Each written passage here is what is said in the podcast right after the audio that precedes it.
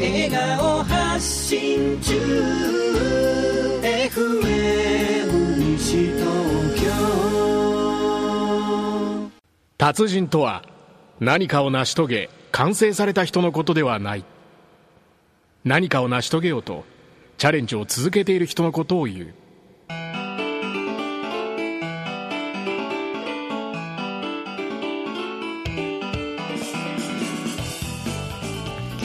本日も始まりました。金曜日の達人たちアシスタントの船越香織です。はい、えー、新能でございます。であ僕ですか？はいはいはい。日々です日々です。うん。よろしくお願いします。どうも。はい。なんかもう久しぶりの収録だからさ。今ドキドキしちゃあって。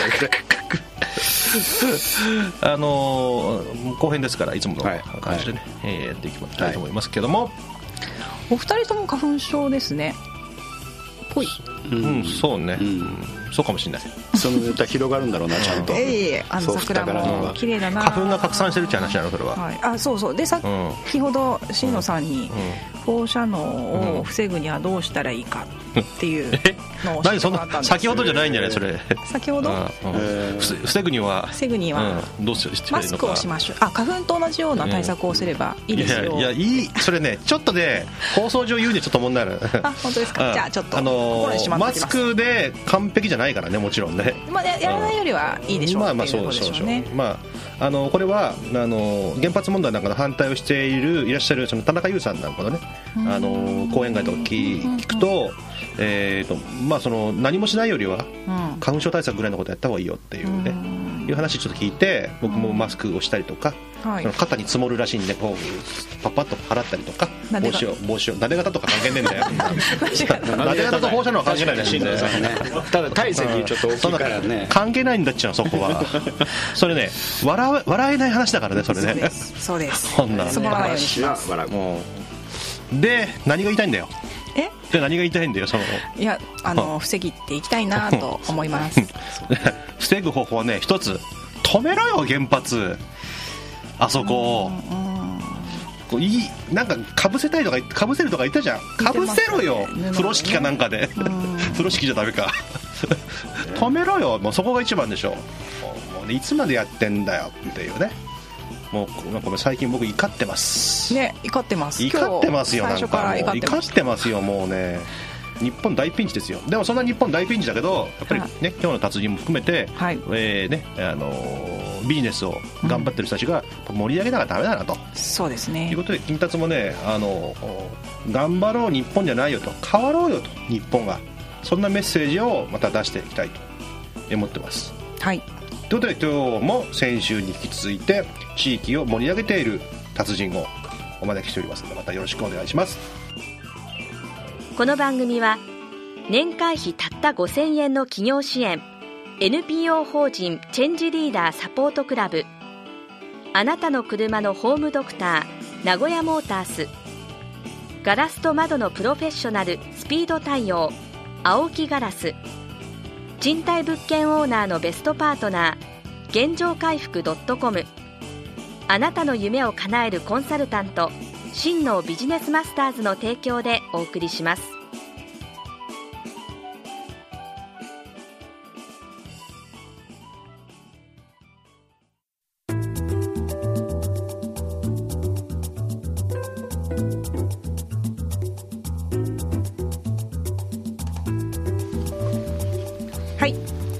週に引き続いて地域コミュニケーションサイトあみっぴぃを運営されている株式会社トライワープソリューションズ。代表取締役トライワさんを迎えてお送りしたいと思います。よろしくお願いします。よろしくお願いします、はいよろしくお願いします。えーっと虎岩さんのホームページなのかな？これは。えーっと紹介されたものみたいです。ああれか。あー NPO の紹介だね。うんえーっと変える人変わる人ってこれね変化っていうのはあれですかね、はいあそうですね。えーポイントなんですかね、はい。でまさに今はねこう日本がひ非常に厳しい状況に今入ってて、でもこれってあのーまあ、早くねなんとかしてもらえないと困るんだけども、はい。でもいずれまあ終終結するじゃないですか、はい。い、ずれねどれぐらいになるかわからない、まあ、早く一日も早くなんだけども。でその後ってやっぱり変化の時が来ますよね、はい。もう今も含めて変て化ですよね。うん。でやっぱりね、あのー今生きてる僕たちの世代はその今までの時間と同時にこれからの時間があるんでこれからの時間をやっぱり次の世代に向けてはい。変化を作んなきゃダメなんじゃないかなと思ってるんですよ、はい。でまあ虎屋さんのね、まあ、仕事自体がやっぱりこう変化がキーワードっていうそうですねことなんでどの辺のお仕事の中のどの辺の中身でその変化っていうのをまあ意識されてたのかなっていう。あー変化は意識してないんですよね。逆に変わりたがらない人を見て、あ自分ってこんなにか変わろうとしてるんだとか、うん変えようとしてるんだっていう印象の方が強いかもしれないですね。ってことは自分を意識してないけど変化をもともと好んでたというか。だと思います。うんうんうん。で あのー周りではやっぱり変化しないですか？周りの人は。まあこれベンチャーやってるとうんうんうん。比較的周りも変わりたがりなので。そうそうですよね、はそうですよね。ただなんかちょっと違う環境の人と出会ったりすると、あこんなにまでうん。現状維持したいんだとうん。いう印象ありますね、好きな言葉で、うん。あの変わらないために変わり続けるっていう言葉があるんですよ。これ一風堂の社長が言ってる言葉であのやっぱり変わらないために変わり続けるってやっぱ変わらなかったら周りが変わっちゃったりもするので変わっちゃうんですけどうん本当の変わらないっていうことの本質をついてる言葉だなっていう気はしてます。ね、まあ、そこはあのね維持しようっていうことだってすごく大変じゃないですか、はいで何もしなければやっぱ落ちていくんだと思うんですよね、そういう意味で変化をするしかないっていうのはもうやっぱり世の中自体大激変なんで、はい。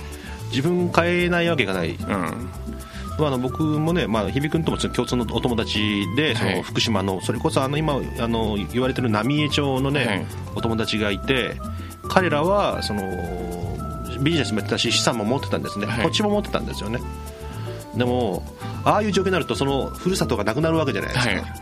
ででそこからこう出て別の土地でもう生きていくしかないんだけど、はい。そのももともと持ってた土地の資産価値とかそのなないんですよ、もうはい。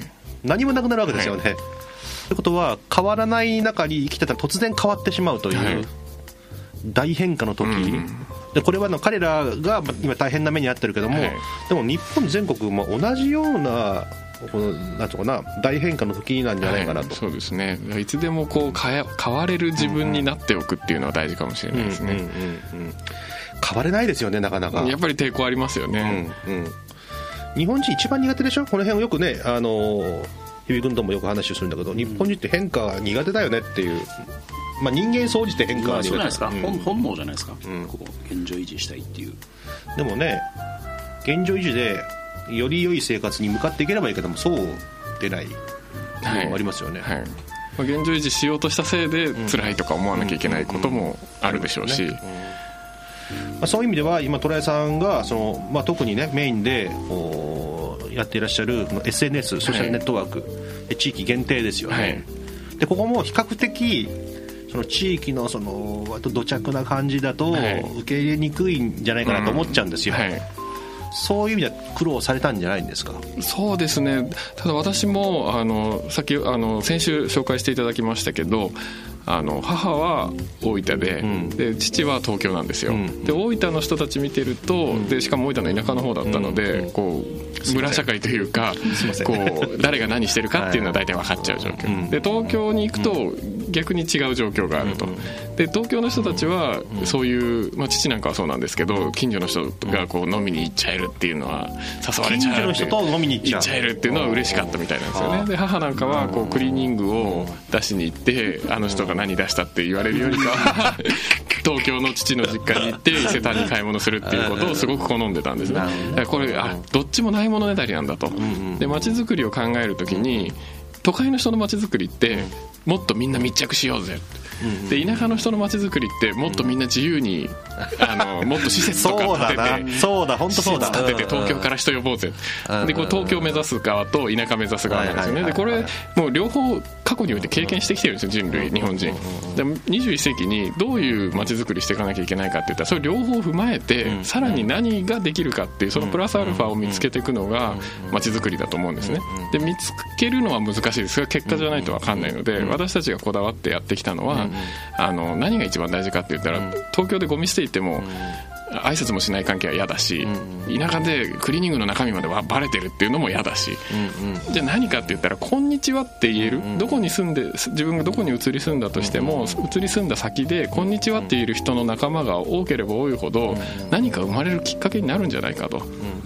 21世紀型何かわからないですけど「こんにちは」でさえ結ばってれば、何かのきっかけでその「こんにちは」同士がスパークして何かに変わるかもしれないのでその「こんにちは」をつなぎ続けようっていうことを最初に歌って我々が何かまちづくりイベントをするっていうことはちょっと違いますっていう主張をし続けながら散々いろんなところで非難されましたけど あの はい、やる意味がないと非難され続けて。汗かけぐらいのこと言われて、はい、それは組織として存在する価値がないっていうことをお偉い方に散々言われましたけどでも我々はやっぱり「こんにちは」で止めるんだと。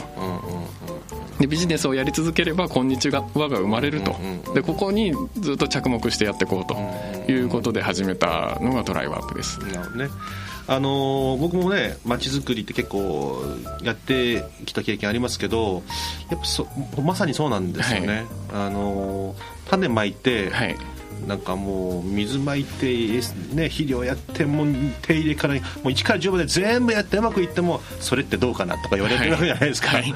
あそれ知らねえそんなのって思うじゃないですか、そうですねでも本当は機械を作ってステージを作って人が集まったらあとは自然発生というか、そこにこう委ねるというか、はい。依存させない。はいここいいいいいい距離感ですよねそうですね、まあ、いろいろ大変ですね、SNS 立ち上げたりすると、やっぱりもうちょっと運営者が盛り上げてこようとかっていうのがあるんですけど、そこをあえて運営者の色を SNS に入れないんですよ、でそうすると違う色の人が入ってきやすくなるんですね、でそこが緩くつながってると、今回みたいに震災になった時でも、その緩いつながりで、ちょっと支え合ったりとか、ちょっとちょっとの支え合いが大きな、なんて言うんでしょう、期待感とか希望感に変わっていくのを見てて、あ今までやってきたことって、意外と手応えあったんだっていうのを改めて実感しました。あの震災が、ね、今ちょっとあのびっくりしたんですけど、はい。震災がありましたよと、はい。でそれでこう助け合うじゃないですか、はい。近隣であそこは濃いつながりじゃないんですか？助け合おうぜって言ってうんボキンっていうのはうん多分ん一時的に終わっちゃうんだと思うんですよね。そうですよね。はい。で嫌だなって思いながら助け合うに参加しなきゃいけない人も出てくるんですよ嫌だなと思って助け合いに参加する、はい、で誰かがやろうぜって言って濃いつながりで誰かがやろうぜと。でも私ちょっとこっちの人たちと助け合いしたかったのにってこう拒否反応が絶対何パーセントか出てるんですよね、はいはいはでそこをもっとみんなで自然な形でやりたいって言った時にやれるっていう環境を地域にちゃんと作っとくっていうことがじゃああれだその地域のボスみたいなのがいて、はい。やるぞお前ってやったらな利権でつながってやはい、ってそうですね。で今までの会社組織的なつながりではなくて横のつながりで、まあ、ウェブサイトウェブ、はいはいホームページのことをウェブってよく言いますけど、ウェブ上クモの巣上に人々がつながってる状態で、誰かがポッちょっと半分出た時にそこを応援するよってしたい人だけがするっていうこの循環とか新陳代謝が非常に大きな力を示すと思います。緩いんですね。緩い緩いんですね。緩いんです。濃くないんですね、はい。濃いとそれができないと、はい。やれないと、はい。いろんなしがらみになってしまうとしがらみになるし続けたくないっていう拒否反応も出るし難しいですねやっぱり。あのーインターネットってこうとかく批判をされるじゃないですか、でね、あのさっきおっしゃってたその表題の試験の,、ね、そのカンニング、はい、ヤフー知恵袋を見てしまったっていうあれですね、あれはなんか、ね、ご意見あるんですよね。まあ、ご意見というわけでもないんですけど、一番震災の前後で印象的だったのは、ヤフー知恵袋を見てあの何事だと、インターネットなんかを若い時から教えるからこういうことになるんだっていう学者さんいっぱいいた中で、学者さんがね。はい。いっぱいいた中で震災後は一転、インターネットが人々を救ったと。これからどうインターネットを教育していくかだと。手のひら返し時代に。それでまあ、同じ人がそうなってるのかわからないですけど世論的な世間的な発想はそんな感じですよね。あのカンニングっていうかね、まあ、カンニングじゃんとただの。はい。あのそれは悪いことかもしれないけど そこまで追い詰めなくてもいいだろうみたいなね、あるよねそこはね、うん、そうですね。がもう審査だったらコロンとね、はい。変わって本当も腹立たしいん。だでもやめとこうかなじゃまあなん。かきっかけにでもそれは変わったってことだと思うん。ですよねちょっと大きな変化があってインターネットの悪いところを見るん。じゃなくていいところを見て生かしていこうっていう社会にちょっと変わるきっかけにはなったん。だと思います確かにねあの地震直後には電話つながらないし、はいメールもつながらないし、はいつながったらツイッターだけですよはいそうですねツイッターで「おう地震が起きたこうだああだ、はい大丈夫か?」みたいなのが私も相当ツイッターのおかげで安否確認は一瞬で、終わりました、はい、はいはいやっぱもともと軍事目的で作ってるんでそうですね。の辺強いんですよね、でそういう意味ではその今まではインターネットなんかって言ってたのがもうインターネットなきゃ困るじゃんっていう、はい。そういう時代になりつつあると。そうですね。でインターネットを、まあ、いい意味でそのこう距離感はい。を取りながら駆使してこれやっぱり、まあ、今ねやっぱ最大のテーマはね、はいまあ、確かにそのビジネスとしてうまくいくってのはこう、はい。大事なことですけど日本はまあ非常に厳しい状態に入ってるじゃないですか。である意味東北だけじゃないですよ、はい。もう日本って国自体がこれから復興しなきゃならない。経済的にもこれから、ね、ますます厳しくなっていく中でトライさんの目線で今やっているその IT とか地域とかそのはい。ノウハウとかの中でこうやったら日本ってちょっともっと変わって良くなるんじゃないのっていうところが。こうやったらって難しいですけど、もうもうインターネットの他にもう一つ言えるのは、なんか中央集権じゃなくてうん。分散っていうことよねなんですようんうんうん。要は電気もはい。中央で発電して地方に配る、まあ、中央っていうか一箇所の発電所で発電して周りに配るんじゃなくてそれぞれの家庭の消費分の半分ぐらい家庭で持ててればそれはまたそれなりの強さになってくると思うんですよね。でそれも助け合いで隣の家が足りないからちょっと分けようとか。だからこう中央管理しないってメディアもそうだと思うんですけどあの要はテレビ局が流してる情報みんな見てるかっていうとそうでもなくて近くの人の情報の方が知りたかったり近くのお店の情報を知りたかったりっていうことができる時代になってるので一旦こう中央に全部集約されたものがこう今度一回それぞれで持つっていう時代に変わってくると思うんですね。だからまあ IT の面ではそういうところはお手伝いできるようにしていけたらいいなと。あの比較的 IT ってこうね広がって、はいえー地球の裏側までつながりますよみたいな売りで売りじゃないですか、でねまあ、地域に集中して IT 的なそのコンテンツとかを送り込んでも、まあ、東京とかはなんとかなるけど、はい。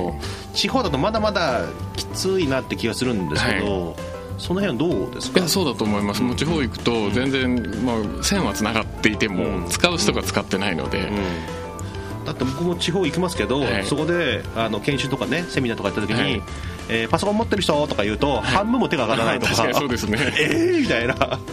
お父さんが持っててとか、はい。ちょっと待ってそれ東京と10年遅れてんじゃないの、はい、ってそうですいうね。プレゼンテーションするときにこうスライドが出せない会場で呼ばれるとか時々あります。ありますよね、はい。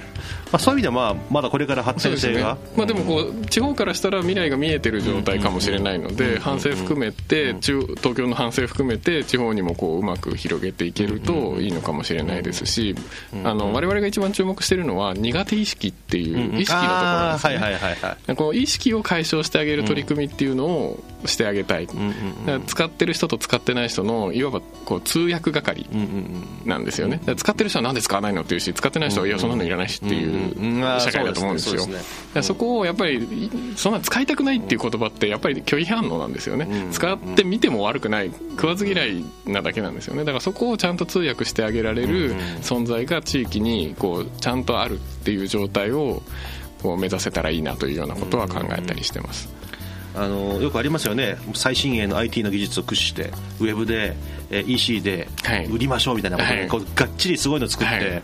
そこを運営する人が誰もいないみたいな、はでね、あのあのあいつパソコンなんかやってるみたいだからってことで振ったらなかなかそこに追いつかなくて、はい。でも気持ちがなかそこには入らないと、はこの人を作るのにものすごい時間かかって、結局2年3年かかってしまうというね、はい。まあ、IT といえども実際と同じなので、人がいないところに大きな駅ビル建てて素人に運営させて、その駅ビル運営できるかって言ったらできないんですよね。うんね。だからそこはちゃんとやっぱり IT だから何でもできるじゃなくて道具が何か享受してくれることはないので道具をどう使っていくのかっていうところはそれぞれが実感持って知っていかないと。ある意味原発も同じですねそれね。そうですね。ヤフー知恵袋も一緒なんですよ、うん。あーそうだそうだ。ど道具としてどう使うかと、包丁を人刺すのに使うのか、刺身をうまくスライスするのに使うのか、全部同じなので,、で IT だととかく道具に見えなくて、ドラえもんのポケット的で何かをもたらしてくれるんじゃないかと いうこの妄想をもうちょっと違う形でリアリティ持って伝える必要はあるん。だと思います。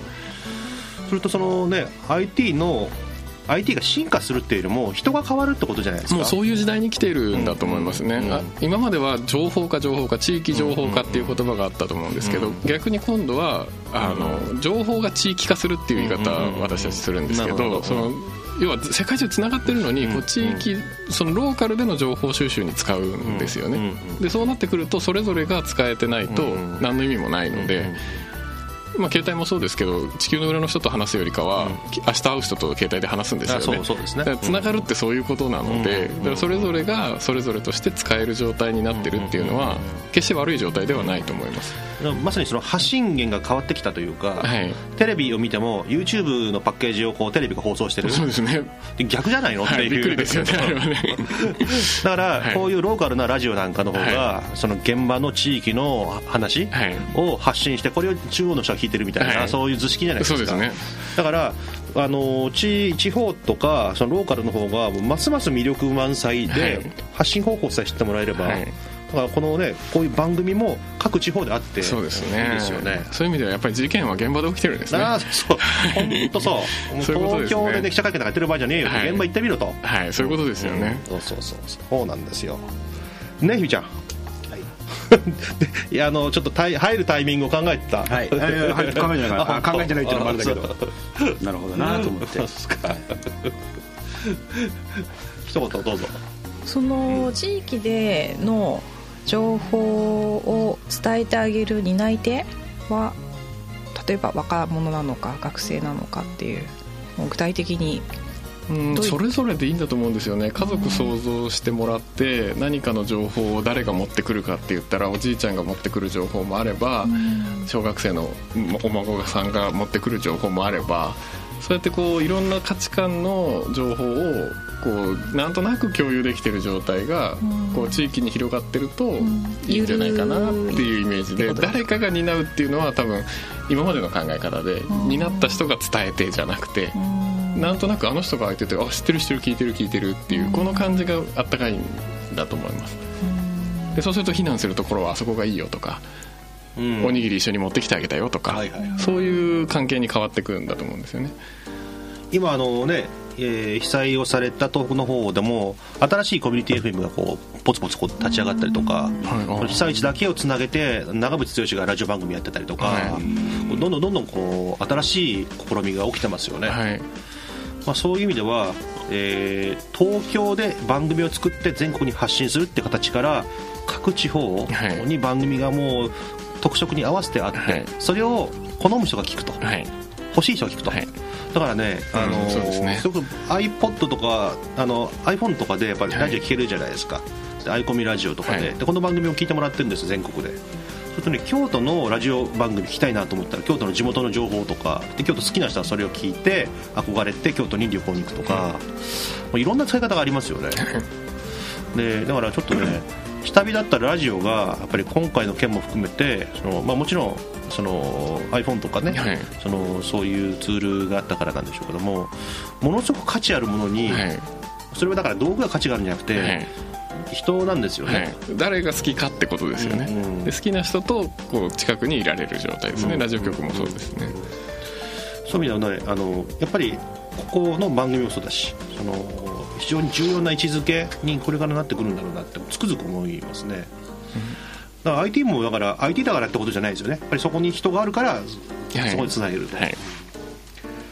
えーっと鳥谷さん最後にですね、はい。鳥谷さんのまあこうやってそのこれから先ビジネスをそのチャレンジするよと。はい。いう部分と同時にですね、えーご自分のまあえー人生の使命みたいなところはい。がもし、えー明確になっていらっしゃるならば、はい。お聞かせいただければなと、なんかダイレクトに聞かれると緊張しちゃいますけども、う巻き巻きになりました。ので、はいました。あのーなんでしょう。今まで西千葉でやってきたことっていうのが意外と全国で評価され始めてると、うんうん。でパソコン教室のあり方もこうスキルアップを目指してるんじゃなくていつでも聞きに来てねっていうこうパソコンプレックス苦手意識の解消っていうのがテーマなんですね、だからこれ習いたいって言ってきたら駅前のなんとかアビパさんがあるよとかそっちで習った方が早いですと。そうじゃなくてこう頼れる存在を見つけに来てくださいっていうのがテーマででそういうあり方のパソコン教室って始めて、えー8年9年になるんですけど、まあ、そこが西芝で生まれた一つの一つのもの。でまたアミッピーっていうアミッピーの運営の仕方っていうのも一つの我々が生んだイノベーションなんじゃないかなと思ってて。でこれをよそでやりたいという方非常に多いのでこの人たちに今の状態だとすぐにやり方を教えてあげられないんですね。なのでこうよそでやりたいって言った時にこういうふうにやってくださいって言える状態作りっていうのを今真剣にやってます。でこれがまたさらにビジネスになっていけばいいなと思っていてこう一筋縄にはいかないところをもう一回乗り越えてみたいなというところに非常に挑戦してます。なるほど。あのー答えがすごく遠くにあるんじゃなくてなんか足元にあるのを探そうとしてる感じがはい。あしますね。あのー漠然としたものよりも現実的に足元にあるものこれが一番大事っていう拾い方はい。にすごく共感しました、あーありがとうございます。期待に応えるっていうのがテーマなのかもしれない、あー素晴らしいですね。ぜひ期待され期待に応えてください。はいありがとうございます。これからもあのまたお付き合い長々と、はいぜひ。えあの期待しますんで、えーよろしくお願いいたします、はいありがとうございました。2時間にあたってありがとうございました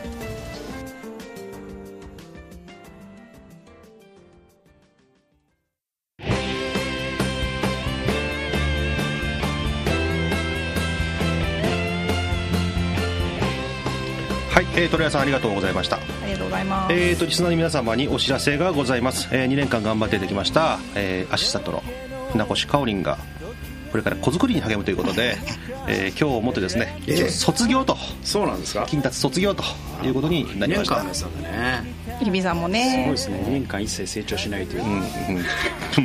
大変まあそんなことですね、あのーお時間差し上げますんでの ありがとうございます。たくさんのファンの方いらっしゃいますんで、よろしくお願いします。はい。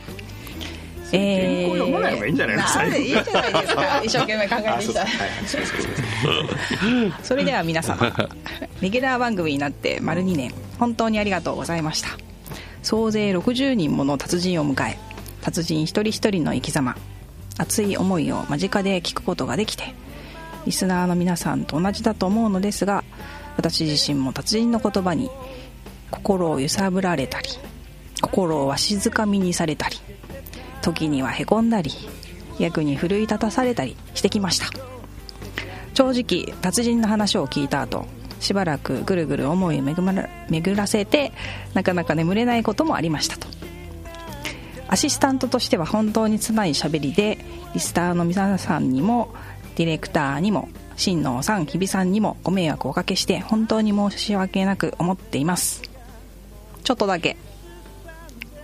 話下手なのはちっとも変わりませんが貴重な体験を財産に本日の達人からも学びました。達人。私自身も達人に向かって変わり続けチャレンジし続けていきたいと思います。またお会いできる日を楽しみにしています本当にありがとうございました、はい。あの手紙読んだわけじゃなくて自分の。いいメッセージです。ねはい。ですね。ちょっと来年ぐらいちょっと使わせてそうで普通になんか素で言ってくれると。ってことでね、はい。あのたくさんのねあのまたツイッターであのカオリンお疲れ様ということで皆さんあのぜひつぶやいていただければありがたいです。そして新しいアシスタントが？来週か？ら来週から素敵な、いよいよさんと。二人になるのかでドキドキしてたんだけど番組が同じじゃねえかっていうねいうことでそれはまあまた来週ね、はい。登場ということでよろしくお願いします、たはい。えー、かおりん長々と2年間お付き合いいただきましてありがとうございました。ありがとうございます。ぜひ元気な子供を頑張っていきましょうね。ラジオでは一緒なんだけどまあ別にねプライベートっていうかねそうラジオじゃないとこね時間がありませんので。あーそうですか。はい、はい、では、えー、古谷さんも含めまして皆さんありがとうございました、ありがとうございます。この番組は年会費たった5000円の企業支援 NPO 法人チェンジリーダーサポートクラブ。あなたの車のホームドクター名古屋モータース。ガラスと窓のプロフェッショナルスピード対応。青木ガラス。賃貸物件オーナーのベストパートナー。現状回復 .com あなたの夢を叶えるコンサルタント。真のビジネスマスターズの提供でお送りしました。今あなたは何にチャレンジしていますか？